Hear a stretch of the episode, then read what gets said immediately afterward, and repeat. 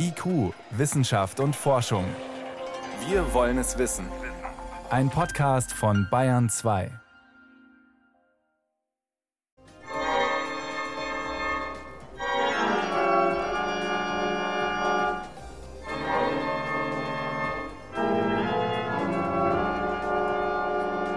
Ja, da klingt Bachs Toccata in D-Moll etwas gewöhnungsbedürftig und äh, ganz schön schief. Das Stück ist aber richtig gespielt. Nur eben nicht auf der Erde, sondern auf der Venus. Was kann man aus solchen Klängen über andere Orte im All lernen? Dieses, nennen wir es mal, akustische Schmankerl gibt es gleich bei uns. Außerdem, wie gefährlich ist das West-Nil-Virus, das jetzt mehrfach in Deutschland im Gepäck von Mücken entdeckt worden ist? Und was kann jeder von uns tun, um sich zu schützen? Aber zuerst großer Paukenschlag von Forschern heute vom Genom, dem menschlichen Erbgut, da hören wir immer wieder. Aber jetzt kommt das Pangenom. Was ist das jetzt wieder? Und was bringt's uns? Wissenschaft auf Bayern 2 entdecken. Heute mit Stefan Geier. Das war schon ein Riesenbohai, als vor über 20 Jahren das erste Mal ein menschliches Erbgut, das Genom, vollständig entziffert worden ist. Aber das ist schnell klar geworden, nur weil man es lesen kann, versteht man noch lange nicht, was es bedeutet. Aber inzwischen kann man dann zumindest bei, zum Beispiel manche Krankheiten besser verstehen und auch erste Therapien sind mit diesem Wissen entwickelt worden. Aber jeder von uns ist eben anders. Ja? Jedes Genom sieht ein bisschen anders aus, gibt Varianten, Abweichungen von der Norm. Und zu verstehen, wie vielfältig das alles ist, das wünschen sich Forscher seit langem. Heute ist der nächste Schritt vorgestellt worden, das, Achtung, Pangenom. Frage an meinen Kollegen Michael Lange. Michael, was ist denn der Unterschied zwischen dem, in Anführungsstrichen, normalen Genom und diesem Pangenom? Ja, das Genom, wie wir es kennen, stammt von einem einzelnen Menschen. Ursprünglich war das wirklich nur eine Person. Dann hat man Lücken entdeckt und hat die gefüllt mit der Erbinformation von anderen Menschen. Und so entstand dann eine Art Mosaik. Das sind insgesamt über drei Milliarden Buchstaben. Man kennt ja diese Buchstaben A, G, T, C. Das sind die Basen, die die Erbinformation speichern. Und mit diesem Mosaikgenom hat man aber eigentlich immer noch das Genom eines Menschen. Also man weiß gar nicht, wie die Vielfalt der Menschen aussieht. Und deshalb hat man sich inzwischen in den letzten Jahren die Unterschiede, die sogenannten Varianten zwischen den einzelnen Menschen genauer angeschaut. Und das Ziel ist es, diese verschiedenen Varianten, also diese Unterschiede zwischen den Menschen, zu einer Art Gesamtgenom zusammenzuführen. Es ist also wie eine Geschichte, die man immer wieder neu erzählt und man versucht daraus eine große gemeinsame Geschichte herzustellen. Gleichzeitig aber auch den Ursprung der einzelnen Geschichten, aus denen sie hervorgegangen ist, nicht zu vergessen und auch die zu notieren. Also ein ganz großes Vorhaben, das jetzt eine Zwischenstufe erreicht hat. Gut, also ein Pangenom stammt nicht mehr nur von einer einzelnen Person. Und wie sieht das dann eigentlich aus? Ja, man muss dazu in diesem Fall 47 Genome zusammenführen. Und während das Genom eines einzelnen Menschen ja diese Buchstabenreihenfolge ist, muss man jetzt auch Angaben dazu machen, ob bei allen Menschen wirklich dieser Buchstabe auftritt. Man hat zum Beispiel eine bestimmte Position im Erbgut. Mhm. Da sagen wir mal, da steht ein A. Aber es gibt einige Personen, die unterscheiden sich genetisch. Ist ja klar, wir sind ja genetisch unterschiedlich. Bei denen steht ein G. Und dann sagt man, okay, dann schreibt man eben nicht hin A, wie man es früher gemacht hat, weil man beim ersten Menschen, den man sequenziert hat, ein A hatte, sondern schreibt sozusagen dabei ein A, aber bei 20 Prozent auch ein G. Das heißt ja unterschiedliche Wahrscheinlichkeiten, was da sein kann. Ja, man muss einerseits die Möglichkeiten darstellen, die man findet im Erbgut verschiedener Menschen und im Idealfall muss man dann auch zu Wahrscheinlichkeiten kommen. Manchmal ist sogar das Erbgut anders geordnet, da sind ganze Blöcke verschoben, dann muss man das auch in diesem Pangenom ja, notieren. Und so hofft man, dass man irgendwann eben von diesem Genom einzelner Menschen zu einem Genom der Menschheit kommt. Aber das ist jetzt nur der erste Schritt in diese Richtung. Was ist denn das Schwierige dran, aus diesen, wie du gesagt hast, 47 Versionen des Erbguts dieser Personen, dieses Pan-Genom, das heute vorgestellt worden ist, herauszukitzeln? Ja, es ist einmal sehr schwierig herauszufinden, welche Varianten sind häufig und dazu muss man sehr viele Genome sehr genau untersuchen. Deshalb hat man auch erst 47. Man könnte ja schon durchaus hunderte oder tausende Genome mhm. entziffern. Mhm. Heute sind schon tausende Genome weltweit entziffert worden. Aber es ging nicht um die große Zahl, sondern es ging wirklich um die Genauigkeit, um da wirklich ja konkrete Aussagen zu machen. Und diese 47, die hat man sich ausgewählt, die stammen aus dem 1000 Genome Projekt, also einem früheren Genomprojekt, wo man die ganzen Daten schon mal gesammelt hatte. Und die Menschen hatte man damals auch gefragt, ob sie bereit sind, ihre Erbinformation für ein solches Großprojekt zur Verfügung zu stellen. Die hatten dem also zugestimmt. Und so hat man die häufigen Varianten, also die Abweichungen, die häufig vorkommen, die sollen bei diesen 47 auch drin sein, denn die sind alle nicht verwandt. Es sind Männer und Frauen und Menschen aus verschiedenen Regionen der Welt. Aber trotzdem ist es repräsentativ. Also können 47 Genome die Vielfalt der ganzen Menschheit aufzeigen? Also die Vielfalt der ganzen Menschheit sicher nicht. Es gibt ja sehr viele Populationen, Völker in der Südsee, im Pazifik. Zum Beispiel die Aborigines in Australien, die fehlen noch ganz. Also es fehlen viele Bevölkerungsgruppen, die sind da noch nicht drin. Aber die meisten Varianten, sagen die Wissenschaftler, kommen eigentlich bei allen Menschen vor. Also wir unterscheiden uns sehr stark untereinander. Man muss da nicht äh, über die ganze Welt gehen. Dennoch hat man das in Zukunft vor. Also man will in Zukunft 350 Genome mhm. vergleichen, also nicht mehr 47, sondern 350. Und da sollen wirklich die wichtigsten Gruppen der, ja, man könnte sagen, der Völker der Welt drin repräsentiert sein. Jetzt klingt es, Michael, nach einer schönen wissenschaftlichen Puzzlearbeit. Die Frage ist, Warum? Was können wir mit diesem Pangenom heute anfangen? Ja, wir können schon eine Menge damit anfangen, denn für viele Forschung braucht man heute ein sogenanntes Referenzgenom.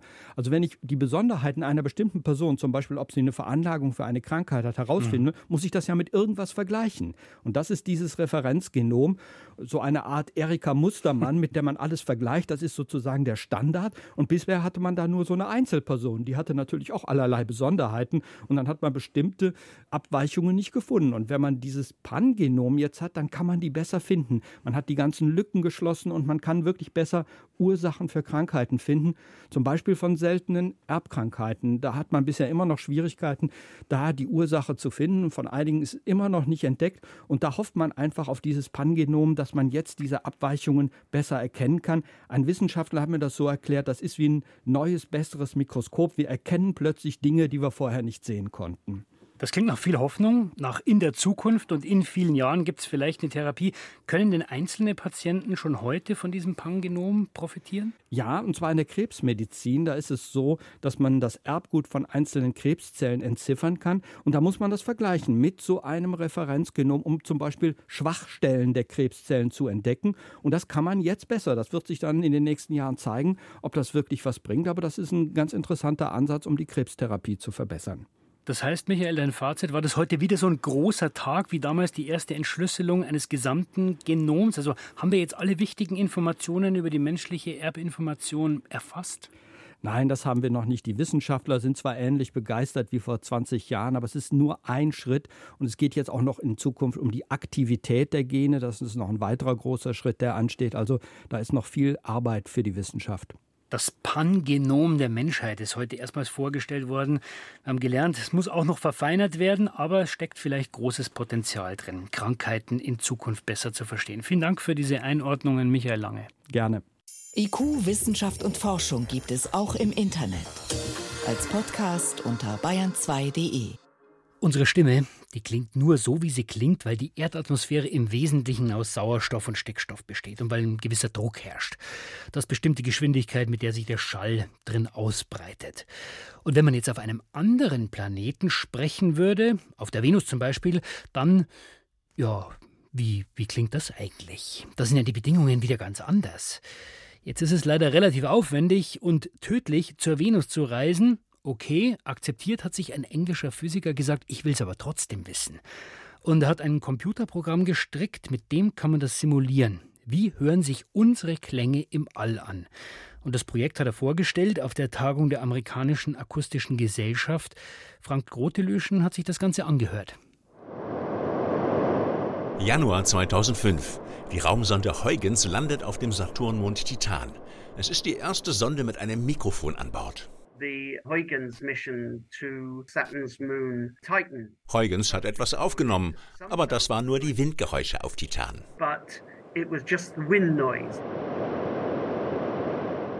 Seitdem haben auch andere Raumsonden den Schall fremder Welten eingefangen, erzählt Timothy Layton, Physiker an der Universität Southampton in England. Die bislang eindrucksvollsten Aufnahmen gelangen dem Mars Rover Perseverance vor zwei Jahren.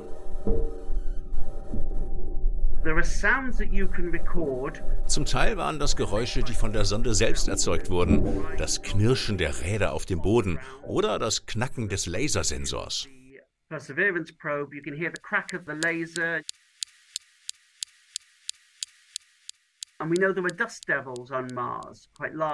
Und es gibt Staubteufel auf dem Mars, ziemlich große sogar. Indem wir da hinhören, lernen wir Dinge über die Chemie der Atmosphäre, die wir sonst nie messen könnten.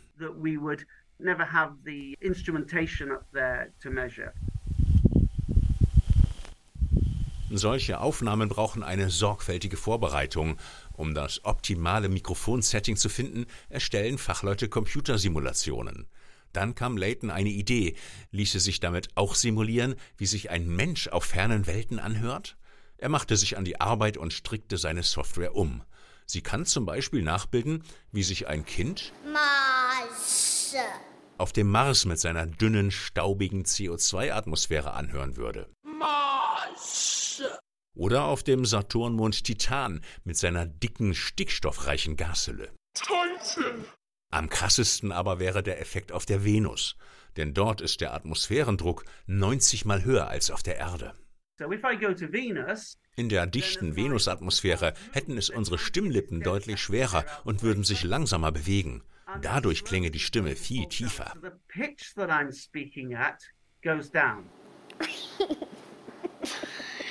Venus. Venus. Doch es gibt noch einen zweiten Effekt. Beim Sprechen fungiert unser Vokaltrakt als ein Resonanzkörper, ähnlich wie der Korpus einer Gitarre. Dadurch hat jeder Mensch seinen eigenen Klang. Die Venusatmosphäre aber würde andere Frequenzen im Vokaltrakt verstärken und dadurch den Klang der Stimme ändern, sagt Layton. Und das hätte eine merkwürdige Folge. Zwar würde ich auf der Venus mit einer tiefen Bassstimme sprechen, aber mein Gegenüber hätte den Eindruck, ich wäre auf einen Meter geschrumpft zu einem Hobbit. Dann fragte sich der Forscher noch etwas anderes. Wie würde ein Musikinstrument auf der Venus klingen, etwa eine Orgel? Die besitzt unterschiedliche Pfeifen, manche flötenartig, andere wie eine Mundharmonika.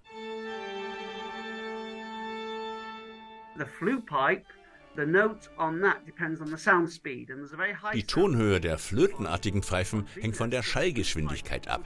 Die ist auf der Venus sehr hoch, dadurch würden die Töne höher. Dagegen würden die Mundharmonikaartigen Pfeifen vor allem von der Dichte der Atmosphäre beeinflusst. Ihre Töne würden tiefer.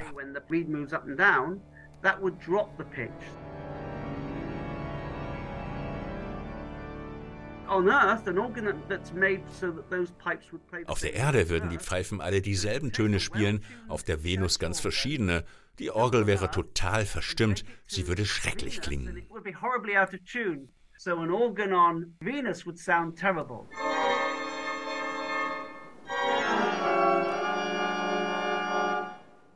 Ja, es bleibt sehr gewöhnungsbedürftig, aber wann bekommt man schon mal ein Konzert auf der Venus präsentiert?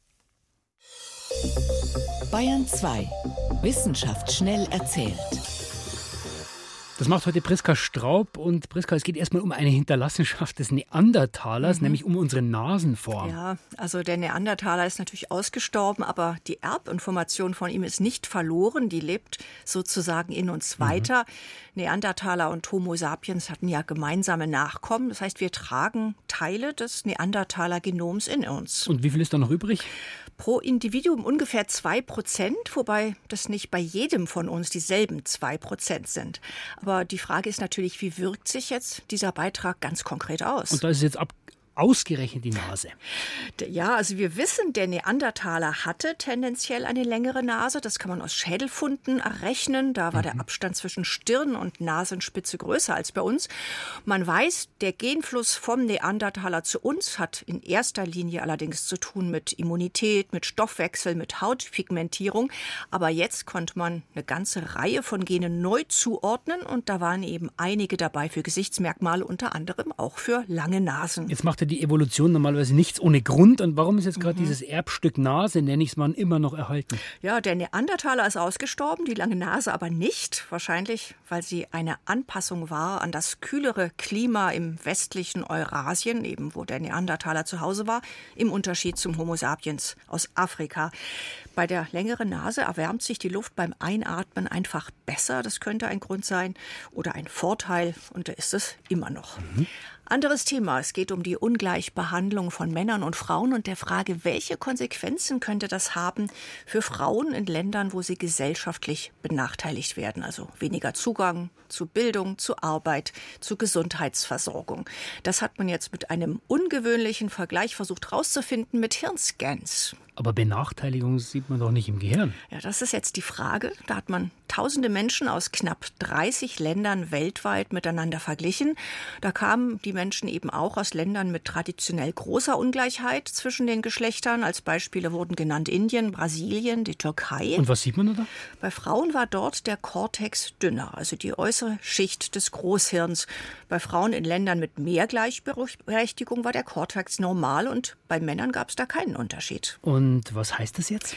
Ja, da muss man spekulieren. Also man weiß, die Struktur der Großhirnrinde ist von vielen Faktoren abhängig und es gibt eine Theorie, die sagt, die wird beeinträchtigt durch Dauerstress, durch Depression, durch Belastungen grundsätzlicher Art. Das heißt, wenn in diesen Bereichen eine Ausdünnung stattfindet, dann könnte das bedeuten, dass Frauen unter ungünstigen gesellschaftlichen Bedingungen leiden und sich das eben auch im Gehirn widerspiegelt. Zum Schluss noch Riesensaurier sind uns ziemlich vertraut. Der Brachiosaurus zum Beispiel, der Titanosaurus, über 30 Meter lang, mehr als 70 Tonnen schwer. Und dieser sogenannte Riesenwuchs, der ist wohl bei Dinosauriern mehrfach und unabhängig voneinander entstanden und viel häufiger als bisher angenommen. Und das weiß man jetzt woher? Da hat man einfach Daten zusammengetragen von fossilen Saurierknochen und die zeigen, im Laufe von rund 100 Millionen Jahren hat sich Riesenwuchs zeitgleich bei ein paar Dutzend Saurierlinien entwickelt und zwar aus sehr verschiedenen Arten. Und weiß man auch, warum die unabhängig voneinander so groß geworden sind? Also eine Rolle spielt Pangaea, der Superkontinent, der ist vor rund 200 Millionen Jahren auseinandergebrochen und da hat sich dann die Dinosaurierpopulation getrennt und musste sich unabhängig voneinander weiterentwickeln, auf allen Kontinenten eben unterschiedlich. Also Giganten, wo man hinschaut. Vielen Dank, Priska Straub, für die Kurzmeldungen.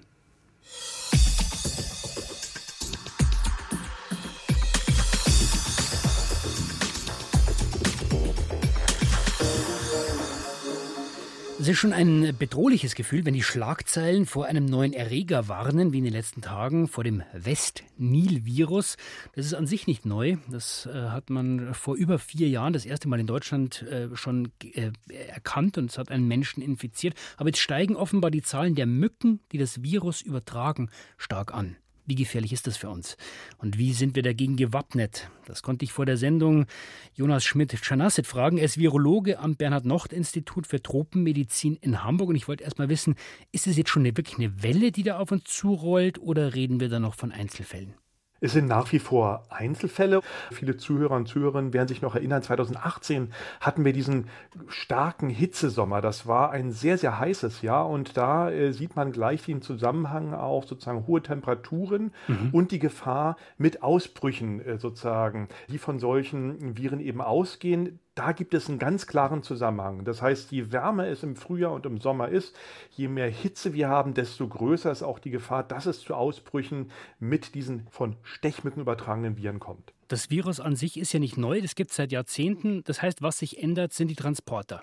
Richtig, wir sagen Vektoren, ja. Und hier ist es auch nochmal wichtig zu verstehen, dass es sich bei den Vektoren, die das Virus in Deutschland übertragen, um einheimische Stechmückenarten handelt, die hier also schon seit ja immer vorkommen und auch überhaupt gar kein Problem haben mit unseren kühlen Temperaturen, das zu überleben. Also sie sind ja wunderbar angepasst. Was jetzt aber eben neu hinzukommt, ist das Virus, das eben seit einigen Jahren erst eingeschleppt wurde. Da können zum Beispiel infizierte Stechmücken aus Österreich oder aus der Tschechischen Republik, wo das Virus auch schon länger zirkuliert, verschleppt worden sein oder Zugvögel aus diesen Ländern nach Deutschland das Virus gebracht haben. Also hier gibt es Unterschiede unterschiedliche Szenarien. Und wenn das Virus einmal in einer neuen Region angekommen ist, dann bleibt es auch dort.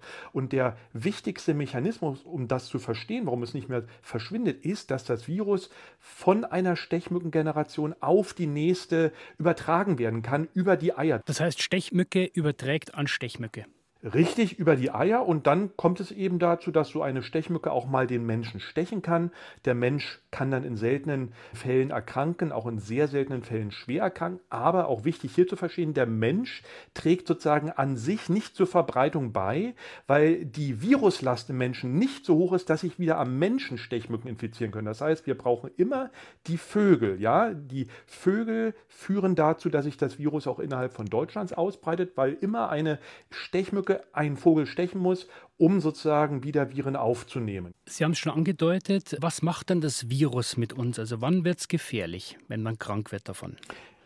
Ja, also ähnlich wie bei dem Coronavirus, mit dem wir jetzt zu tun hatten in den letzten Jahren, sind insbesondere Menschen mit Vorerkrankungen gefährdet, auch ältere Menschen. Dort kann es eben in seltenen Fällen, wir sagen eine Infektion von 100 Infektionen, zu einer sogenannten neuroinvasiven Erkrankung äh, kommen. Was heißt das? Ja, das kann sich eben im Rahmen einer Gehirnentzündung, wir sagen Enzephalitis, äußern, ne? Schläfrigkeit, dass man sozusagen wesensverändert ist. Und äh, eben in den schlimmsten Fällen kommt es dann, wenn so eine Enzephalitis eben eben sehr stark ausgeprägt ist und äh, letztendlich auch nicht äh, mehr in den Griff zu bekommen ist, kann es dann auch zu tödlichen Verläufen kommen. Bisher ist es auch in Deutschland äh, glücklicherweise nur zu einem tödlichen Verlauf gekommen. Aber wenn sich das Virus natürlich in Regionen ausbreitet, wo wir eine höhere Bevölkerungsdichte haben, wo es dann eben auch zu viel mehr Infektionen kommt als bisher, dann werden sicherlich auch diese tödlichen Verläufe eben häufiger auftreten. Impfung gibt es noch keine. Wie nah sind wir da dran? Es gibt für Menschen bisher keine Impfung, für Pferde ja. Dort wird die Impfung ja auch empfohlen und viele Pferdehalter machen das, weil eben auch Pferde an dieser Infektion versterben können. Bei Menschen ist ein Impfstoff nicht sozusagen in den nächsten Monaten und meines Erachtens auch nicht in den nächsten Jahren zu erwarten. Da fehlen einfach noch entscheidende klinische Studien, die durchlaufen werden müssen, um auch die Sicherheit von so einem Impfstoff natürlich zu gewährleisten. Sie sagen, das kann noch eine Zeit lang dauern. Zeigt das auch, dass das Problem vielleicht nicht so groß ist, weil wir sind ja von Corona schon ein bisschen verwöhnt, schnell eine neue Impfung zu bekommen. Ja, also man kann es äh, eben auf keinen Fall mit Corona vergleichen. Dort hatten wir den sogenannten Warp Speed bei der Entwicklung der Impfstoffe. Das ist bei Westnil nun nicht der Fall. Interessanterweise, trotz der Tatsache, dass wir in den USA große, große Westnil-Virus-Ausbrüche hatten mit Millionen von Infizierten, aber auch dort ist es eben nicht zu einer abschließenden Entwicklung eines zugelassenen Impfstoffs gekommen. Und insofern stellt sich hier die Frage, ob wir bei den wenigen Einzelfällen, die wir eben bisher in Deutschland sehen, das hier in Deutschland letztendlich dann hinbekommen oder in Europa Europa. Wir haben ja andere europäische Länder, wo es noch viel mehr Infektionen gibt als in Deutschland, Italien, zum Beispiel Griechenland. Auch dort sieht es nichts aus, als ob dort Impfstoffe zugelassen werden würden oder die entscheidenden klinischen Phasen äh, erfolgreich durchlaufen hätten. Was kann ich denn selber tun, um mich zu schützen? Schauen, dass ich nicht Allerhand gestochen werde? Ja, richtig. Das ist das Wichtigste. Man kann auch sozusagen die Häuser zum Beispiel, die bekannten Stechmückenfenster, ja, dass die Stechmücken eben nicht ins Haus reinfliegen und man dort gestochen wird. Dann natürlich die entsprechenden Mückensprays. Da gibt es auch Siegel, die sagen, dieses Mückenspray wirkt zuverlässig, wird unter anderem auch durch das Tropeninstitut in Hamburg vergeben. Also da kann man sicher sein, dass sie dann wirken. Langärmelige Kleidung und vor allen Dingen in der Dämmerung und nachts nicht hinausgehen. Das ist genau die Zeit, wo diese Hausmücken, die das Virus übertragen in Deutschland, besonders aktiv sind. Ja, die sind nicht tagaktiv, sondern insbesondere eben in der Dämmerung und nachts. Und insofern sollte man dort eben vermeiden, hinauszugehen in den Regionen, wo es eine intensive Zirkulation des Westen-Virus gibt. Also es ist eben Brandenburg, Sachsen, Sachsen-Anhalt, Thüringen bisher, mhm. Bayern interessanterweise nicht betroffen bisher. Jetzt wird das Auftreten an mehreren Stellen überwacht, zum Beispiel auch bei uns in Bayern immer mehr. Wie wichtig ist es denn schon, den Transporter dieses Virus zu überwachen? Ja, das ist sehr wichtig, weil es ein frühes Warnsignal gibt. Also Sie müssen sich vorstellen, wenn die ersten menschlichen Fälle auftreten, ist man schon am Scheitelpunkt dieses Ausbruchs und dann geht es eigentlich fast äh, nur runter. Das ist äh, normalerweise im Spätsommer dann der Fall. Insofern ist es wichtig, eben diese Vögel und auch die Stechmücken und auch Pferde eben zu untersuchen, damit man rechtzeitig ein Warnsignal bekommt und dann die Bevölkerung in der betroffenen Region eben darauf hinweisen kann, hört zu, hier zirkuliert das Virus, passt bitte auf, schützt euch vor Stechmücken. Die Mücken, die das West-Nil-Virus in sich tragen, werden nachweislich mehr. Was bedeutet das? Wie gefährlich ist es für uns? Und was ist das für ein Teil einer allgemeinen Entwicklung? Dazu war das Jonas Schmidt-Schanassit. Er ist Virologe an der Universität Hamburg. Herr Schmidt-Schanassit, ich danke Ihnen vielmals für diese Einblicke. Sehr gern. Und damit war es das schon vom IQ-Team für heute. Stefan Geier war am Mikrofon.